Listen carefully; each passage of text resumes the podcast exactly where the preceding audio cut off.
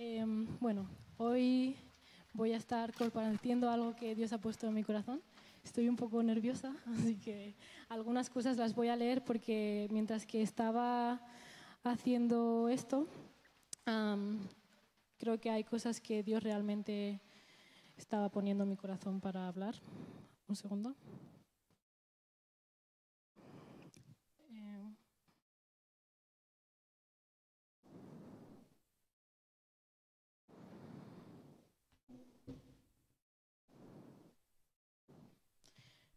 Anthony, ¿puedes poner la foto, porfa? La foto, ¿vale? No el vídeo. Em, algo que Dios ha estado hablando en mi corazón y que es algo que he estado aprendiendo durante este tiempo es em, sobre una vida transformacional. Y os vais a preguntar a lo mejor qué es esto, pero voy a poner un ejemplo, ¿vale? Esto es una bellota y yo os voy a hacer una pregunta. ¿Alguien cree que de esta bellota puede salir música? Bueno, pues eh, bueno, la cosa es que a simple vista, pues la bellota no va a tocar nada, ¿no? No va a sacar música, no va a hacer música. Pero si esta bellota es plantada y crece y se convierte en un árbol, y en este árbol hay eh, el polen o no sé, las semillas caen y crece un bosque, y de repente viene un eh, talador de árboles y tala los árboles y se los da a un artesano y este artesano empieza a trabajar la madera, a lijarla, a darle forma. Entonces, Anthony, pone el vídeo, porfa.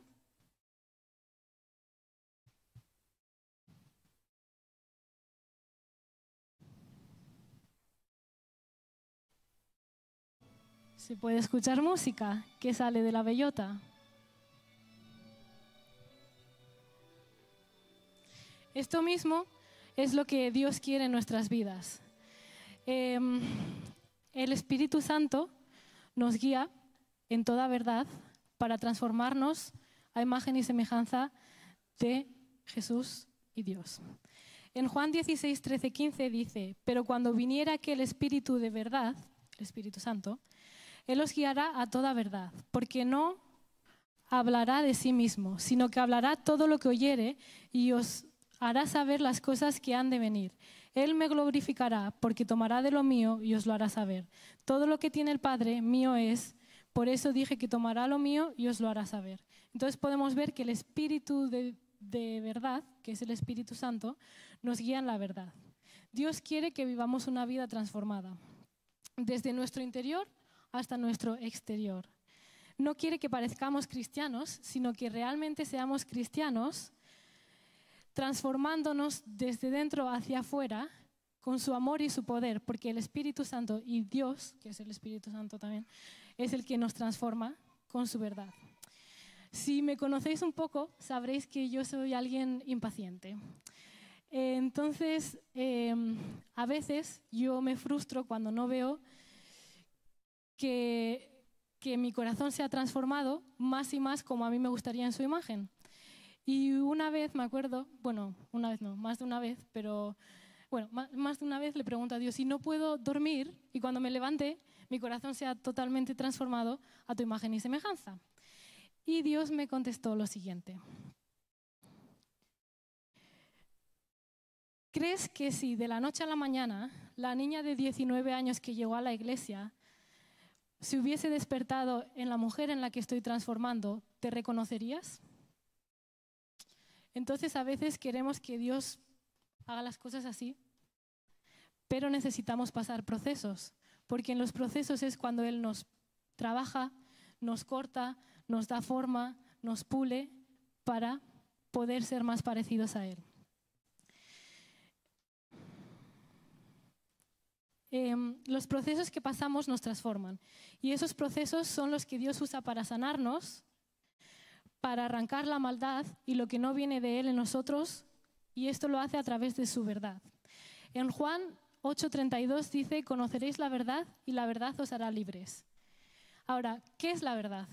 ¿Quién es la verdad? Porque si vamos un versículo antes, dice que si vosotros permanecéis en mi palabra, seréis verdaderamente mis discípulos. La verdad es una persona y esa persona es Jesús. También vemos que Él, eh, no sé si es en Juan 8 o dónde, pero dice que Él es el camino, la verdad y la vida. Entonces, para ser transformados y para ser libres de todo lo que hay en nuestro corazón que no viene de Él, necesitamos pasar tiempo con Él, necesitamos conocerle y necesitamos saber cómo Él piensa. Em, porque el Espíritu Santo nos guía, Él nos transforma en su verdad para poder ser parecidos a Él. El Espíritu Santo intercede por nosotros para ello.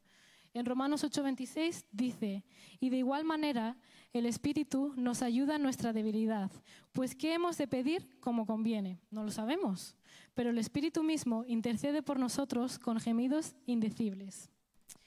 Voy a contar un poco de mi tiempo cuando llegué a Nueva Zelanda. Eh, bueno, eh, yo en el 2017 ya sabía que me iba a ir a Nueva Zelanda porque Dios había hablado en mi corazón estas cosas. Y Naomi, que es mi amiga, que vivía conmigo, me acompañó durante este proceso. Entonces, cuando yo llegué a Nueva Zelanda, lo primero que sentí era que era un sueño, porque aparte con todos los cambios de hora y todo, yo llegué y yo sentía que no era real. Yo había visto fotos de ese lugar, había visto vídeos, conocía a los líderes por vídeos o Facebook o lo que sea, pero cuando yo los vi en persona, no, no sé, creía que era un sueño. Y acto inmediato, lo siguiente que sentí fue que todas mis inseguridades, miedos, mm, un montón de cosas que yo ni siquiera sabía que había en mi corazón salieron a flote. En ese momento lo primero que quería hacer era salir corriendo a Irlanda, porque aquí no vivía ya, y volver a mi vida. Eh, claro, estaba sola, no conocía a nadie, aunque conocía pues de lo justo, de voy a venir y eso. Y también era complicado estar en contacto con mi familia y amigos por el cambio de hora. Pero sabía que estaba en el lugar perfecto donde Dios podía hacer algo profundo en mí. Y que si todas estas inseguridades, temores, desconfianzas que yo ni siquiera sabía que había en mi corazón habían salido a flote, era por algo. Unos de los días, em, los que estaba un poco burra, porque a veces soy un poco burra, y yo le estaba diciendo, Señor, en este lugar ni siquiera tengo dónde llorar, porque hay tanta gente que cómo voy a ir a llorar yo tranquila si he hecho a mi familia de menos, si estoy pasando por esto, no tengo dónde llorar. Y Dios me dijo, levántate y quiero hablar contigo. Yo, ¿dónde? Si esto está lleno de gente, ¿cómo voy a estar? ¿Cómo vas a estar tú hablándome y hay gente mirándome mientras que lloro? Y Dios me dijo, vete a X lugar y deja de ser cabezota. Y yo, vale. Entonces me levanté, me fui y dije, vale, Señor, ya estoy aquí. ¿Qué quieres hablarme? Y él me dijo, Juan 17, 17. Cuando yo abrí la Biblia, lo que me encontré fue las siguientes palabras. Santifícalos en tu verdad. Tu palabra es verdad, tu palabra es verdad. Y ahí, pues, empecé a llorar. Me daba igual que hubiese gente, que no, que no hubiese, porque... y empecé a llorar, porque Dios me había tocado, ¿no? Entonces yo le pregunté, le dije, Señor, si tú quieres santificarme con tu verdad, ¿cuál es tu verdad? ¿Qué es lo que piensas de mí? A lo que Dios respondió cinco cosas. Has sido creada a mi imagen y semejanza. Tu futuro y caminar están en mis manos. Estoy contigo incluso cuando piensas que estás sola. Eres mi hija preciada, mi amor por ti es más profundo que el océano. A la mañana, esto no se queda aquí porque ahora viene la parte que... A la mañana siguiente, eh, mi compañera de habitación me dice que fuese a prepararme al baño y yo le dije, vale, ahora voy. Qué tanta prisa de que vaya a ducharme. y cuando llegué al baño, en el espejo, había cinco post-it o cinco pegatinas pegadas que decían exactamente estas cinco cosas. Yo oré y yo me fui a dormir, porque yo me quedé tan en paz, tan descansada, o sea, cuando Dios te da esa paz, ¿no? Que yo ni hablé con nadie, llegué, dije buenas noches a todas, me dormí y a la mañana siguiente me encuentro con esto. Una cosa que he aprendido es que cuando Dios quiere hablar algo importante, Él primero nos lo dice a nosotros y luego lo confirma. Voy a poner un ejemplo, ¿vale? Cuando hay algo importante para Dios, Dios, o sea, las emociones que nosotros tenemos, el entusiasmo, el... Em, no sé cómo se dice en castellano, bueno, el entusiasmo y la alegría y todo eso, Él también las tiene. Entonces, cuando Él quiere darnos una noticia o hablar algo importante, nos lo dice a nosotros primero. Por eso es tan importante estar en ese sitio secreto con Él, para que Él hable primero. Porque cuando Él habla primero y alguien confirma, es algo que no se puede describir. Es como que no puedo negar que Dios está hablando. No puedo negar que esto viene de mí. Y un ejemplo es, imaginaros que yo me voy a casar, ¿no? Entonces yo se lo cuento a Naomi, porque estoy muy emocionada de que me voy a casar. Y Naomi viene y os lo cuenta a todos. Pues no es lo mismo. Yo quiero ser la que os lo cuente y luego ya si quiere contarlo ella, que lo cuente. Pues Dios hace lo mismo con nosotros. Él quiere ser el primero en decirnos las cosas. Con todo esto comenzó un proceso de sanidad en mi vida y de transformación increíble. Doloroso, pero muy necesario en mi vida. Os voy a contar un poco de mi vida pasada para poneros en contexto. Eh, yo me convertí al cristianismo cuando tenía 19 años. Antes de esto, eh, pues tuve una infancia una buena familia y todo, pero en el colegio desde los 4 hasta los 16 años me hicieron bullying. Lógicamente, yo, mm, autoestima, valor, todo eso fue roto. Yo no me valoraba. Entonces, eh, cuando acabé el instituto, empecé a salir con un chico, seis años mayor que yo, y como lógicamente no me valoraba, cogí lo primero que pasaba por delante, vaya a ser que me quede sola. Y esta relación era muy tóxica, hasta el punto de alguna vez llegar a las manos por parte de él. Y bueno, yo ahí conocí a, a, Rocío y por Rocío conocí a Nubia. Entonces, cuando yo llegué a la casa de Nubia, yo, pues, con mis inseguridades y que me valoraba súper poco y que creía que nadie me amaba, Nubia me enseñó algo que nunca había conocido, y es el Espíritu Santo. Claro que en ese momento yo no sabía que era el Espíritu Santo porque no sabía nada, simplemente sentía paz y me sentía amada de una forma que nunca había sido amada. Entonces Nubia me empezaba a contar cosas de Dios y testimonios y esto por aquí y esto por allá, y yo creía todo lo que ella me decía, pero yo creía que eso no era para mí, que una vida así, ¿cómo, cómo Dios iba a mirarme a mí? ¿Cómo, bueno, em, cuando acabé con este chico, pues todo el dolor, rechazo y todas esas cosas que había en mi corazón, eh, intenté aliviarlas con drogas, alcohol y todo lo que eso conlleva. Entonces me fui alejando de Nubia y de todos mis amigos porque en verdad yo me avergonzaba de mi vida. Hasta que un día toqué fondo y de repente llegué a la casa de Nubia.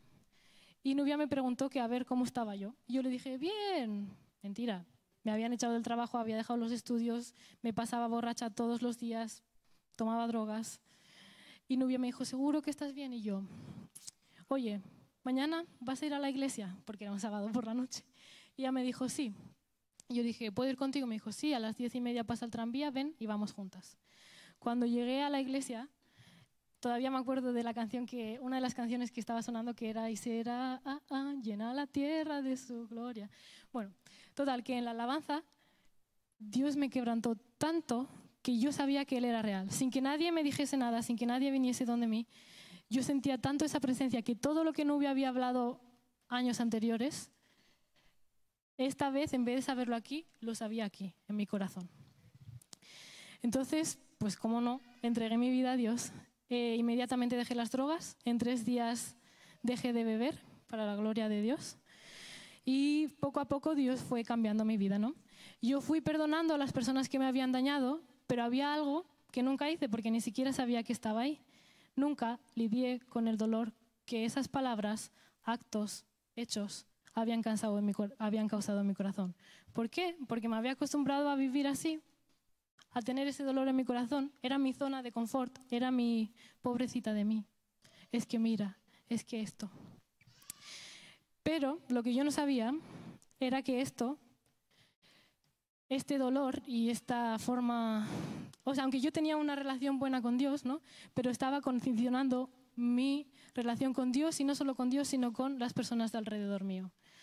Yo tenía una relación con Dios, pero mi relación con Dios era con el Espíritu Santo y con Jesús. ¿Por qué? porque yo creía que el padre me odiaba.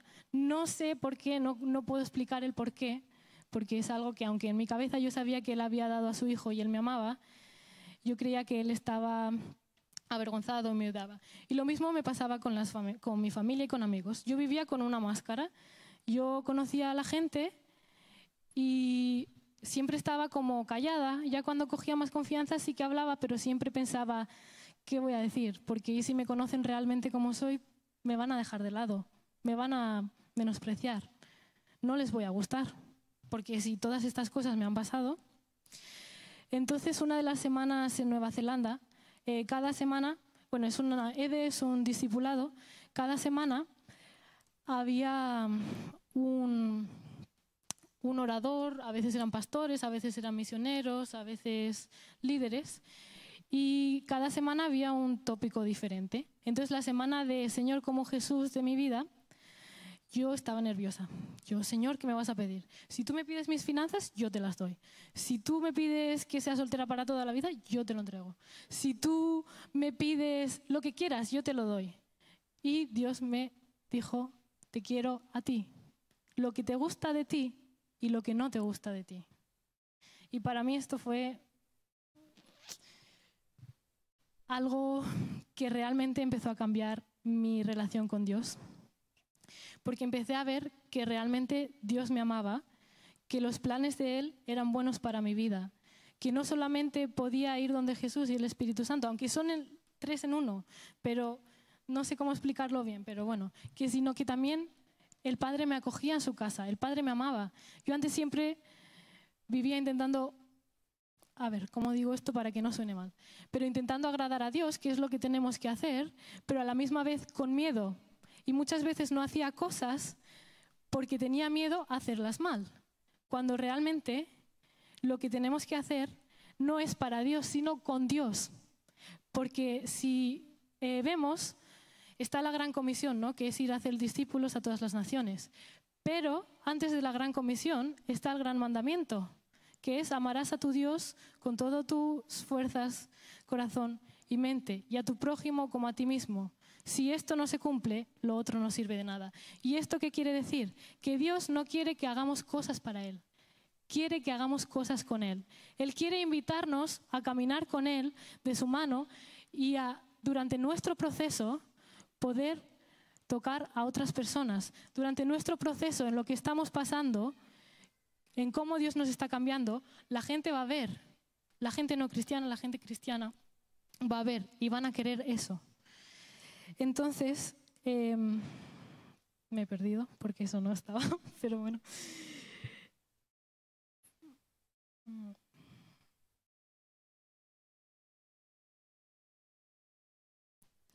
Este fue un proceso en el cual aprendí a aceptar la verdad de Dios, porque algo que Dios me dijo era que Él puede estar una vida entera hablando su verdad en mi vida, pero que si yo no la creo, nada va a cambiar. Dios me puede decir que me ama, pero si yo lo sé aquí, pero no lo creo aquí, no va a cambiar. Entonces es algo que nosotros tenemos que elegir. Tenemos que elegir si queremos ser transformados y pasar por los procesos o si queremos simplemente aparentar o estar cómodos en nuestro dolor o en cualquier cosa que estemos pasando. Yo estoy hablando de mi propia experiencia, pero cada uno tiene una vida y él sabrá, o sea, no estoy diciendo para juzgar, porque también en mí quedan muchas cosas que transformar, pero está en nosotros el decir sí quiero o no quiero.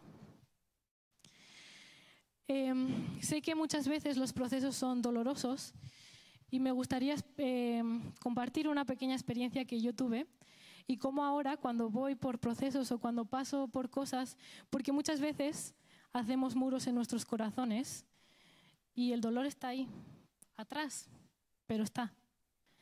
Y yo antes creía que guardar mi corazón era ponerlo en una caja fuerte, enterrarlo bajo tierra y ya está. Nadie lo toca, nadie lo daña y ya está. Yo amo a Dios y, ya está y a, mis amigos y a mis familiares y a quien Dios ponga mi camino, pero nadie toca mi corazón. Cuando lo que aprendí es que en verdad guardar el corazón es ser vulnerable, porque en una de las cartas de Pablo, no sé, creo que es Romanos, eh, Pablo está hablando de la circuncisión del corazón, que él quiere que, seamos, que tengamos un corazón circuncidado. Eh, el corazón, el físico, tiene tres capas de piel, de el miocardio, el pericardio y el epicardio. La circuncisión es cortar para ver lo que hay debajo.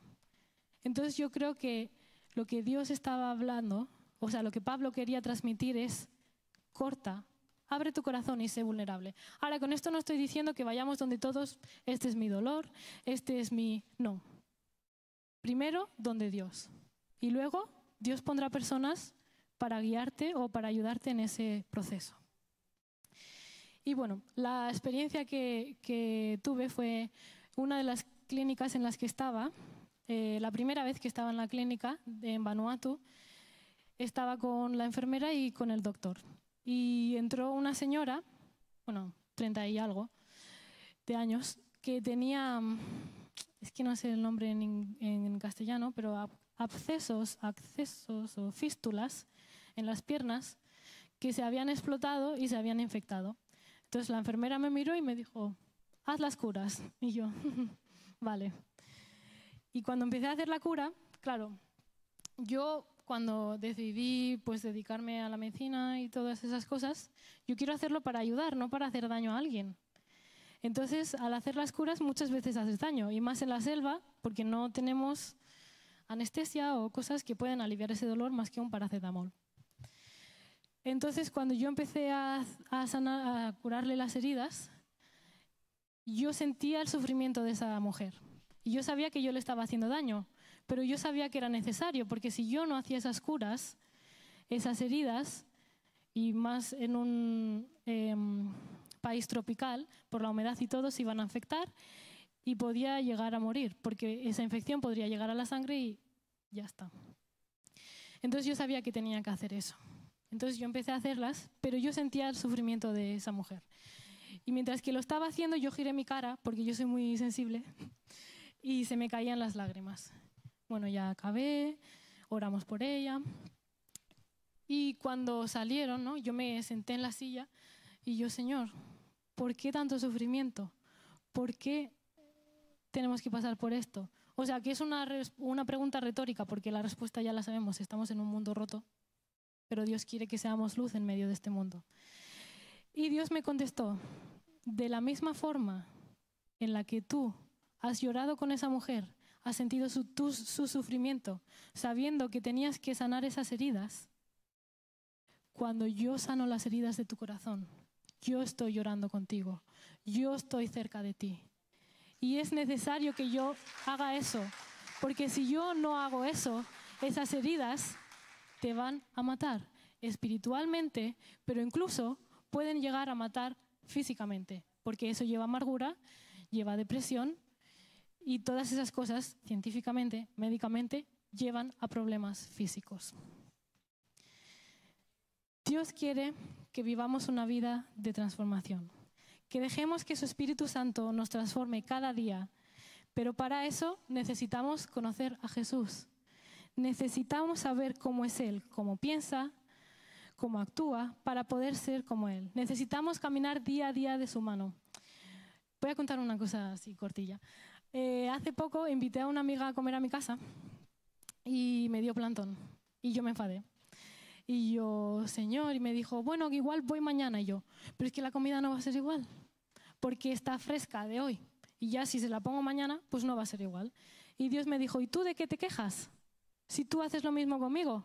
¿Cuántas veces tengo una palabra preparada para ti y tú dices, mm, voy a practicar un poco esta canción de alabanza? O porque aunque muchas veces estemos haciendo cosas para Dios, si no vamos a ese sitio con Dios, no sirve de nada. Entonces necesitamos esa comida fresca cada día, porque Él dice, no solo de pan vivirá el hombre, sino de toda palabra que viene de Dios. Y cuando usa esa palabra, palabra dice rema. Rema significa palabra hablada. O sea, está el logos, que es literalmente, y rema es cuando Dios nos revela algo específico para nosotros. Entonces Él dice que necesitamos eso para vivir cada día. Necesitamos escuchar atentamente las verdades que Él tiene que decirnos y creerlas. Y poco a poco, sin darnos cuenta, Él nos va a ir liberando de todo temor, de toda adicción, de todo pensamiento que nos daña y daña a los de nuestro alrededor. Porque muchas veces creemos que que yo esté agobiada, que yo esté enfadada, que yo esté triste, que yo esté comparándome con otras personas, solo me afecta a mí, pero afecta a los demás.